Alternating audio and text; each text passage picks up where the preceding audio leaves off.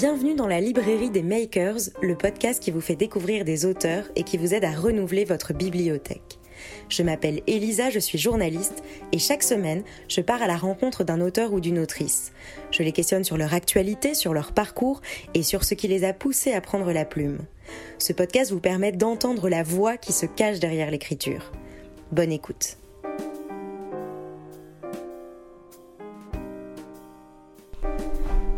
Bonjour Christine Pedotti. Bonjour. Bienvenue euh, dans la librairie des makers. Je suis ravie de vous recevoir. Vous êtes théologienne, écrivain et journaliste. Et si vous êtes là aujourd'hui, c'est pour nous parler de votre dernier livre avec Anthony Favier. Vous publiez chez Albin Michel Jean-Paul II, L'ombre du Saint. Et quel travail vous nous livrez, puisque vous avez entrepris hein, le bilan de ce long euh, pontificat de 26 ans. Pour nos auditeurs, autant annoncer directement la couleur, c'est un dossier à charge, un véritable inventaire qui reprend 19 dates symboliques que vous analysez finement. On découvre avec vous des abus, des zones d'ombre pour le moins dérangeantes. Alors vous êtes une spécialiste du sujet puisque vous avez écrit beaucoup de livres sur Jésus, sur la Bible, sur les évêques, etc. Alors ma première question c'est qu'est-ce qui vous a poussé à faire ce travail? Quel a été le déclic, si je puis dire, pour écrire maintenant en 2020 ou en 2019 j'imagine, sur Jean-Paul II Alors, premièrement, vous avez dit que j'étais un écrivain. Une écrivaine. Et en fait, je suis une écrivaine. C'est vrai. vous savez que j'ai hésité en l'écrivant. Le détail a de l'importance. C'est vrai. Je suis féministe une catholique féministe, c'est l'espèce rare. C'est vrai, donc il faut le dire. Et ça a un rapport avec Jean-Paul II. Très bien. Parce que Jean-Paul II et les femmes. Jean-Paul II est un pape qui parle beaucoup, on va dire, des femmes, mais en fait non, il ne parle pas des femmes, il parle de la femme. Et ce pape, euh, j'ai toujours eu un problème avec lui, parce que j'ai toujours eu le sentiment que quand il parlait de la femme, d'une sorte d'idéal de femme, en fait, il ne parlait pas des vraies femmes. Donc le premier déclic, c'est une irritation de féministes à l'égard de ce pape. Ça, c'est le premier, le premier déclic. Le deuxième déclic, il a lieu le jour de la canonisation de Jean-Paul II. Et ce jour-là, j'ai un vrai coup de chance. Je suis sur la place Saint-Pierre et je suis au premier rang parce que j'ai été invité par le Premier ministre Manuel Valls à aller à Rome avec lui. Donc je vois le pape François. Le pape François tire une tête de carême il n'a pas l'air content du tout. Ça m'a titillé. Et puis le troisième, la troisième chose, c'est que j'ai fait un gros travail sur la question des abus dans l'Église catholique, sur les abus de conscience, euh, sur les abus sexuels, sur la pédocriminalité.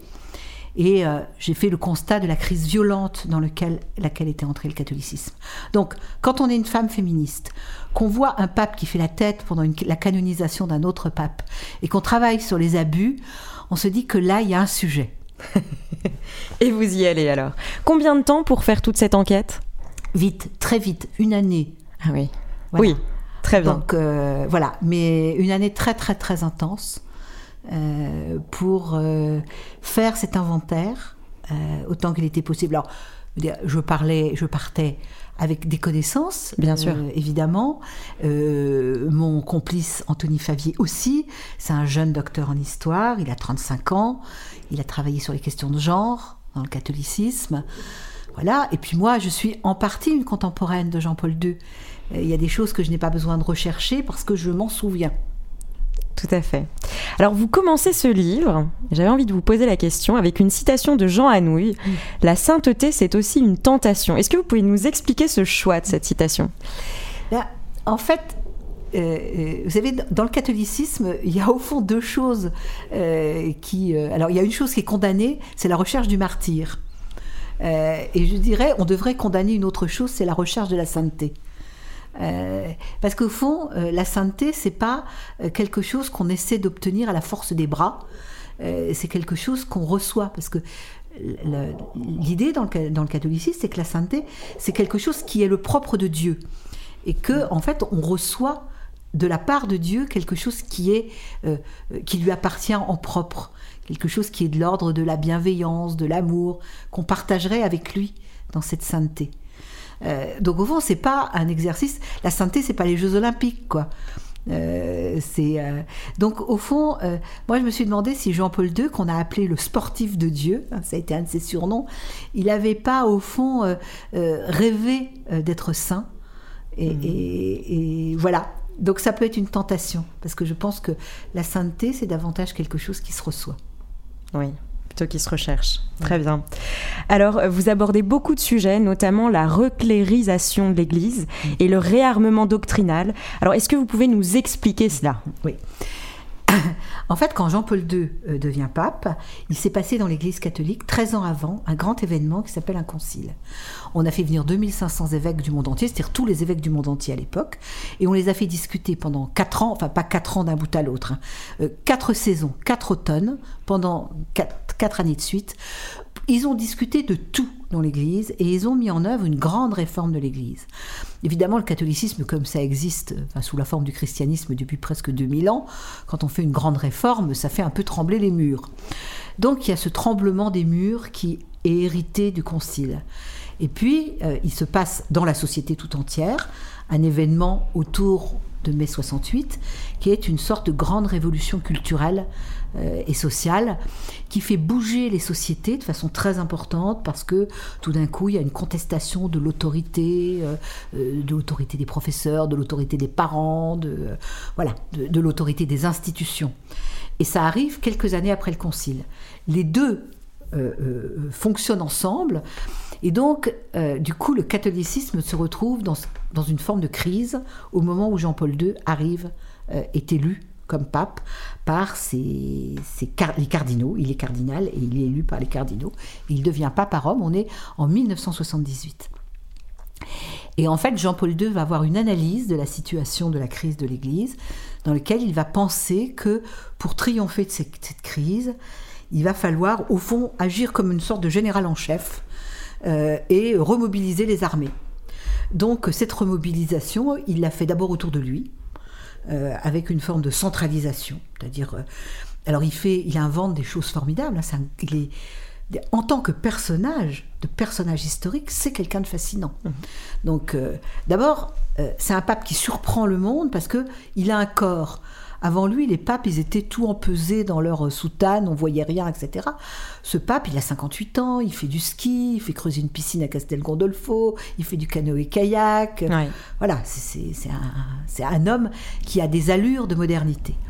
Et puis, il a failli être acteur avant de devenir prêtre. Il a un peu hésité entre être acteur ou être prêtre. Et donc, il a un sens de la scène absolument formidable, du sens de la dramaturgie. Et donc, quand il monte sur les scènes du monde entier, alors il invente un truc extraordinaire. C'est pas tout à fait lui qui l'invente, ça a été fait un tout petit peu avant lui. Mais là, il invente des grands voyages à travers le monde entier. Il rassemble des foules considérables. Il a ce qu'on appelle un charisme. Alors, on ne sait pas trop ce que c'est. Cette espèce de, fait qu'il mobilise, il hypnotise, il impressionne, on l'admire, on l'adule. Euh, des gens poussent des cris, etc. C'est une sorte de rockstar, quoi. Voilà, on a un pape rockstar. Euh, il y a des millions de gens hein, qui se réunissent. Il réunit des gens dans les stades, sur des, des espèces de plaines incroyables, etc. Et c'est du jamais vu. C'est du jamais vu, absolument. Et donc, d'une certaine façon, il devient curé du monde. Hein, voilà, donc en fait, il centralise autour de lui. Ça, c'est l'opération centralisation. Euh, et puis, il fait une autre opération que vous avez appelée, moi je l'appelle le réarmement doctrinal. Hein, alors, ça fait, ça fait du mm. sérieux. C'est quoi? C'est qu'en fait, il y avait à ce moment-là, dans l'Église catholique, une sorte de grande effervescence de réflexion théologique, etc., des questionnements, des débats. Mais lui, euh, Jean-Paul II, il se dit, pour qu'on soit fort et en ordre de bataille, il faut que tout le monde soit d'accord sur la même chose et que euh, on se mette tous d'accord. Donc en fait, on élimine tous les gens qui ne pensent pas complètement dans la ligne. Euh, donc, il a un collaborateur très précieux à ce moment-là, qui s'appelle Joseph Ratzinger, qui est un théologien, qui deviendra pape après lui d'ailleurs, hein, sous le nom de Benoît XVI. Et ce grand théologien, Joseph Ratzinger, remet la doctrine catholique au carré on, coupe tout ce qui dépasse, tout ce qui déborde. Ça fait condamner quelques théologiens. Euh, et puis, on fait une autre, une autre chose euh, formidable qu'on n'avait pas fait depuis 400 ans. On écrit un catéchisme de l'Église catholique dans lequel, en 2800 articles, on définit la totalité de la foi catholique. Donc c'est la deuxième arme. Premièrement, le pape au centre de tout, en rockstar. Deuxièmement, la doctrine et le catéchisme. Maintenant, il lui manque une armée. D'accord? Et donc, il dit bah, l'armée naturelle dans le catholicisme, c'est les prêtres. Et donc, il va essayer de recruter des prêtres. il va les recruter sur l'idée que c'est des hommes hors du commun, c'est des hommes qui acceptent d'être mis à part et d'être hors du, commun, avec une forme de sacralité. Hein. Donc, euh, c'était un débat dans le catholicisme à ce moment-là. Est-ce que les prêtres sont des hommes qui font la communion entre les frères et les sœurs, des mm. hommes de la fraternité, ou est-ce que c'est des hommes du sacré, d'une certaine façon, qui fendent le ciel pour que euh, le sacré descende sur la terre Et lui, il promeut cette, cette vision du prêtre comme homme du sacré. Et voilà, donc ça c'est les trois grandes armes. Et puis il mobilise une autre population, enfin, il essaie de la mobiliser, qui sont les femmes, euh, pour que, à travers la famille, euh, il va même dire aux femmes que euh, non seulement leur idéal c'est qu'elles soient mères, mais que idéalement il faut qu'elles soient mères de prêtres. Donc on voit bien qu'il y a une vraie, un vrai besoin de mobilisation. Ce que je dis a l'air assez caricatural, mais c'est puissamment euh, ce qu'il fait. Alors il fait des tas d'autres choses hein, en même temps. Mais ça, c'est vraiment le centre de ce qu'il veut faire, parce qu'il euh, il veut redonner de la puissance à l'Église catholique, euh, simplement parce que, j'ai envie de dire, là c'est un point que je vais partager avec lui, c'est parce qu'il croit que le message chrétien, l'évangile, est une chose qui a besoin d'être partagée, même si euh, lui et moi, on n'aurait peut-être pas exactement fait de la même façon. Fait de la même façon. Alors c'est intéressant ce que vous dites parce que vous l'avez dit, vous êtes contemporaine de Jean-Paul II, vous êtes une spécialiste du sujet. Mais est-ce que vous avez, et j'imagine que c'est le cas, découvert des choses avec ce travail? Est-ce que vous pouvez peut-être nous partager vraiment quelques découvertes, alors euh, une ou deux, qui vous a vraiment... Euh, oui, c'était une vraie découverte? Alors, moi, quand, Jean-Paul II devient pape, je suis une, une jeune fille, j'ai 18 ans. Euh, donc en fait, c'est le pape de ma vie euh, adulte. Oui. Euh, je sais plein de choses en cours de route, mais vous savez, J'espère que j'ai écrit un bon livre, enfin, j'espère qu'on a écrit un bon livre, et on écrit un bon livre parce qu'on découvre des choses. Tout à fait, ben, j'imagine. Voilà, on, écrit. Si on sait d'avance tout. Ah ben non, c'est pas rigolo. On, fait pas un bon livre. Donc là, on a vraiment découvert des choses. D'abord, ce que j'ai décrit, c'est quelque chose que je ne savais pas avant d'écrire le livre. Euh, la façon d'analyser Jean-Paul II, on l'analysait en disant est-ce qu'il est de droite ou est-ce qu'il est de gauche euh, Est-ce qu'il est progressiste Est-ce qu'il est traditionnaliste? Et nous, on a pensé avec Anthony euh, que en fait, c'était pas pertinent comme catégorie, qu'en fait, c'était autre chose qui le guidait.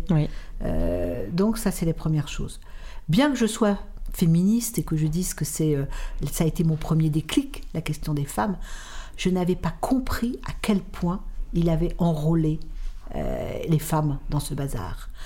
Et, je pense que c'est un, gros problème parce que au fond, il y a quand même plein de femmes qui ne se sont pas laissées enrôler euh, dans ce programme qui faisait d'elles, euh, parce que Jean-Paul II, en gros, dit les femmes ont une dignité particulière et la dignité des femmes, c'est la maternité. C'est la, la, dignité qui est mmh. conforme à leur nature. Et je pense qu'en effet, ça peut être important pour une femme euh, d'avoir euh, des enfants, mais ça ne peut pas être le tout dans la vie d'une femme. Et encore moins une finalité, oui. Et encore moins une finalité, bien entendu. Euh, donc là, en l'occurrence, je pense qu'il n'a pas rencontré les aspirations de beaucoup de femmes, je dirais ordinaires, même pas des féministes, juste des filles qui voulaient être chef d'orchestre ou conductrice de bus et pas femme au foyer. Tout à fait. Et est-ce que selon vous, c'est en train de changer ça maintenant? En fait, euh, cette vision de la femme, hein, mmh. c'est pas les femmes, c'est la, femme, voilà, mmh. euh, est très ancrée aujourd'hui dans le catholicisme. Il a contribué à ancrer une sorte, une sorte d'idéal de la femme. Et vous savez, il a une grande piété à l'égard de la Vierge Marie. Euh, mais euh, parfois, par provocation, je dis que même la Vierge Marie rentre pas dans son idéal de femme. elle, euh, elle, elle, en est, elle est même pas à la hauteur de, cette espèce de rêve qu'il a sur, sur la femme. Donc ça, ça, a aggravé la, compréhension que j'en ai eue. Et puis, j'ai vraiment compris enfin, nous avons vraiment compris d'ailleurs, parce qu'on a vraiment, c'est un travail qu'on a fait avec, commun avec Anthony, avec Anthony euh, à quel point euh, cette, ce fait de miser tout sur les prêtres a en fait conduit au, à, la, à la dissimulation des abus dans l'Église mmh. catholique. Et, et une des choses qu'on énonce, et que peu de gens ont énoncé avant nous, enfin je ne crois pas dans cette forme-là, c'est que Jean-Paul II a en quelque sorte pour cette cause qu'il pensait très grande, hein, cette reconquête d'un catholicisme de puissance, euh, d'un catholicisme fort, euh, il a érigé une sorte de raison d'église. Euh, qui, légitimise un peu tout, en fait. Oui, qui, pardonne un peu tout. En fait, c'est la raison d'église comme il y a une raison d'État. Exactement. Et donc, au nom de la raison d'église, eh bien, on peut, on considère que, bon, il y a peut-être en effet quelques abus, etc. Mhm. Et en fait, on, on considère les victimes comme des dégâts collatéraux. Exactement. Et, euh, et ça, c'est évidemment très grave. Pourquoi c'est très grave? Parce que euh, c'est une perte de crédibilité très grande. Euh, pour, pour, pour l'Église catholique et pour le message catholique. Et aujourd'hui, dans la rue, si on demande aux gens ce qu'ils pensent de l'Église catholique, la première chose à laquelle ils pensent, c'est la pédocriminalité. Exactement, oui. donc on voit à quel point, en fait, ça a des conséquences extrêmement graves et à quel point surtout cette façon de faire a pu, euh, oui, mettre à mal finalement la légitimité de l'Église. Oui, c'est ça. C'est-à-dire que du coup, euh, on se rend compte que Jean-Paul II, avec, euh, je dirais, des mm. bonnes intentions, légitimes, etc., choisit des moyens et que quand on en fait le bilan aujourd'hui, on se rend compte que ces moyens ont eu des, vraiment des effets pervers. Et, et, donc, du coup, on peut avoir un jugement relativement sévère sur euh, ce pontificat.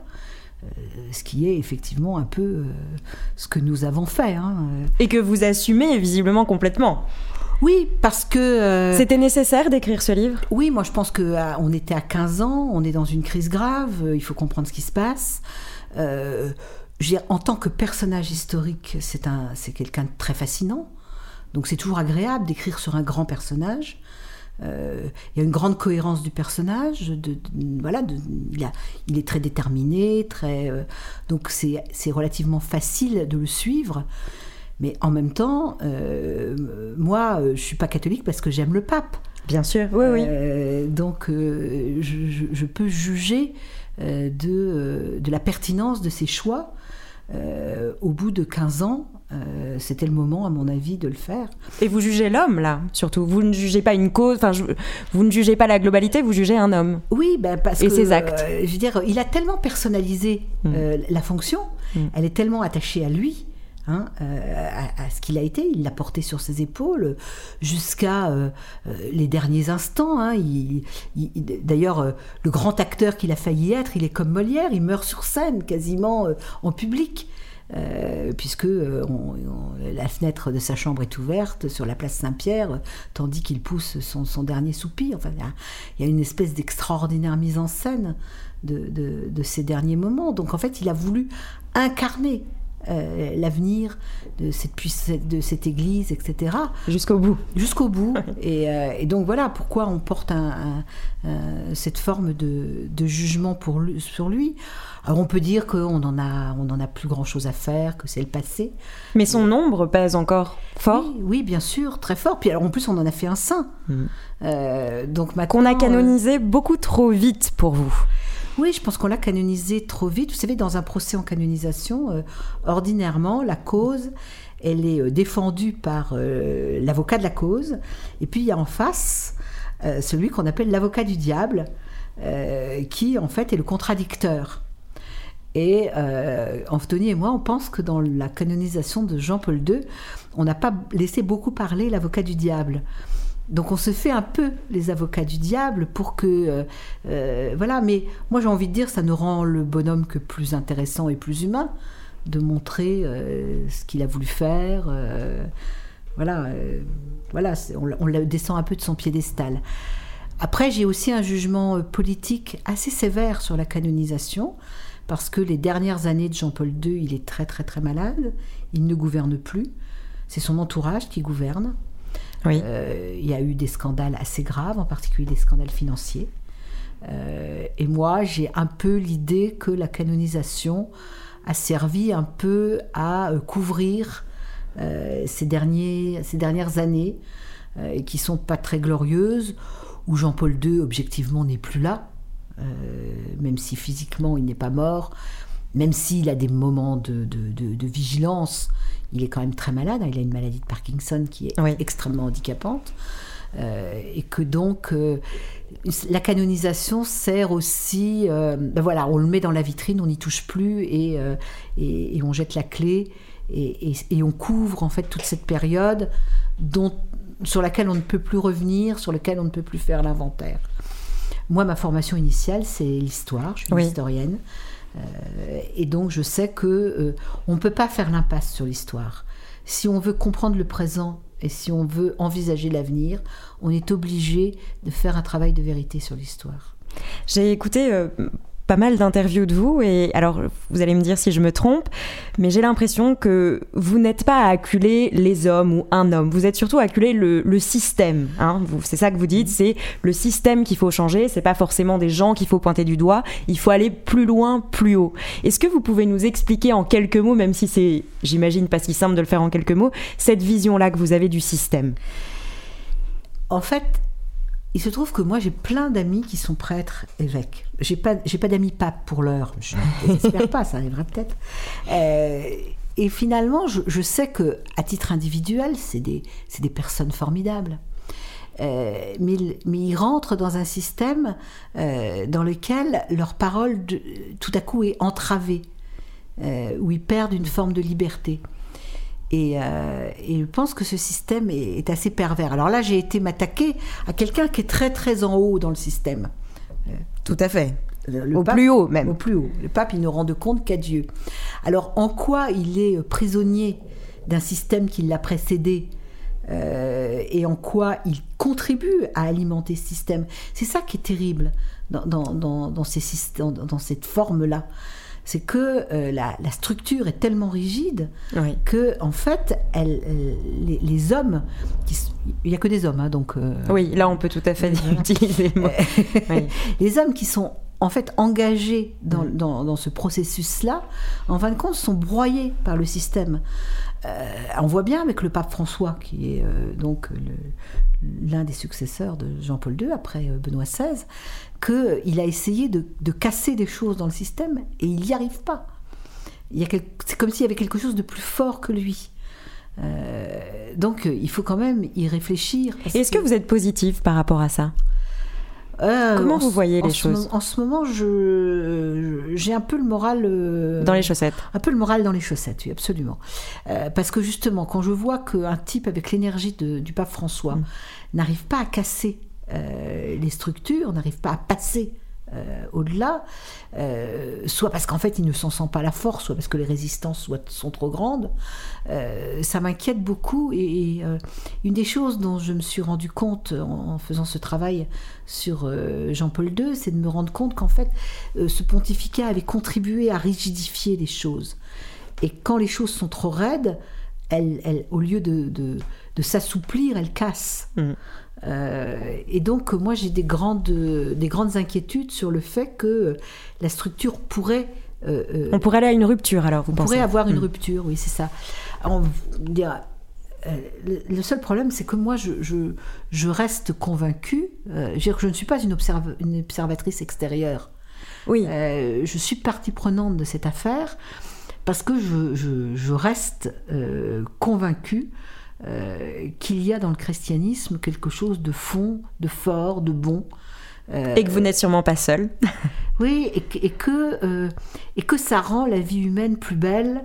c'est une proposition, moi je n'impose à personne, mais que ça, qu'il y a quelque chose dans le, dans le, dans le christianisme qui dit, quelque, qui dit profondément ce que c'est que l'humanité je, n'y vois pas d'exclusive, hein. ça, ne veut pas dire qu'il n'y a pas d'autres propositions qui disent quelque chose, mais il y a là quelque chose de précieux. Le, christianisme euh, dit quelque chose de l'attention qu'on doit avoir euh, aux plus fragiles d'entre nous, euh, à ceux qui sont pauvres, à ceux qui sont faibles, à ceux qui sont malades, aux migrants. Mhm. Je veux dire, en fait, on n'honore pas les grands de ce monde dans le christianisme, on honore les petits. Euh, c'est ça le cœur du christianisme. Et euh, je pense que ça a contribué à rendre ce monde meilleur et que ça peut continuer à contribuer à le rendre meilleur. C'est pour ça que je trouverais dommage que la grande voix euh, mm. du, christianisme qui est portée par le catholicisme non pas s'éteigne parce qu'on n'est peut-être pas au stade où elle pourrait s'éteindre, mais du moins mais elle soit, est menacée, oui, oui, soit, soit menacée mm. et frappée de, de je dirais, d'indifférence, de, manque de crédibilité. Alors, euh, pour terminer, j'ai une petite question pour vous. Alors, vous, vous êtes, euh, vous, m'avez dit que Jean-Paul II était le pape de votre vie.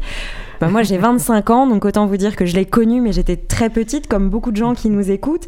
Qu'est-ce que vous avez envie de dire aux jeunes de 15, 16 ans qui pourraient tomber face à ce livre et se dire, oh là là, Jean-Paul II, oui, c'est vrai, mais ça fait longtemps. Finalement, c'est plus d'actualité. Qu'est-ce que vous avez envie de leur dire pour, pour qu'ils le lisent, ce livre? Alors, d'abord, euh, quand on est un grand personnage public pendant 25 ans de l'histoire du monde, je veux dire, euh, il marque l'histoire du monde et quand on étudie ce personnage-là, on étudie l'histoire du ah monde. Ah oui, c'est un vrai prisme de compréhension. Euh. Donc on comprend quelque chose euh, de l'histoire des 25, je dirais des 25 dernières années du XXe siècle. Donc c'est aussi une façon de comprendre ce qui s'est passé, de comprendre des choses autour de la chute du communisme, de la chute du mur. Euh, euh, voilà, il y, y, a des choses là-dedans qui sont très importantes sur la façon dont les différentes religions ont pu parler les unes avec les autres. Parce que j'ai un dossier à charge sur mm. certains sujets euh, avec Jean-Paul II. J'ai aussi un grand sujet à décharge. Euh, il a euh, fait progresser le catholicisme d'une façon formidable dans sa relation avec le judaïsme. et ça, c'est. Mais c'est ce qui est intéressant aussi, cet équilibre dans ce livre, il est intéressant. C'est quelque chose qui est vraiment apporté à son crédit, mm. qui est très important. Donc en fait, ça raconte une histoire, une partie de notre histoire. Et puis, je veux dire, euh, nous sommes des pays de vieille chrétienté. Euh, on a besoin de comprendre euh, le, christianisme, les questions autour du christianisme, elles appartiennent à notre histoire, à nous. on n'est pas, on n'est pas des Chinois ou des Coréens, même si les Coréens sont parfois très chrétiens. Euh, mais en fait, il y, a une longue. Enfin voilà, euh, comprendre une partie de l'histoire de l'Europe, de l'histoire culturelle de l'Europe, c'est aussi comprendre la place du christianisme dans cette histoire. Bon, c'était un très bon teaser en tout cas. Merci beaucoup Christine Pedotti. On invite tous nos auditeurs à lire votre livre avec Anthony Favier, Jean-Paul II, L'ombre du Saint, c'est chez Albin Michel. Merci beaucoup pour ce partage et à très bientôt pour un nouvel épisode.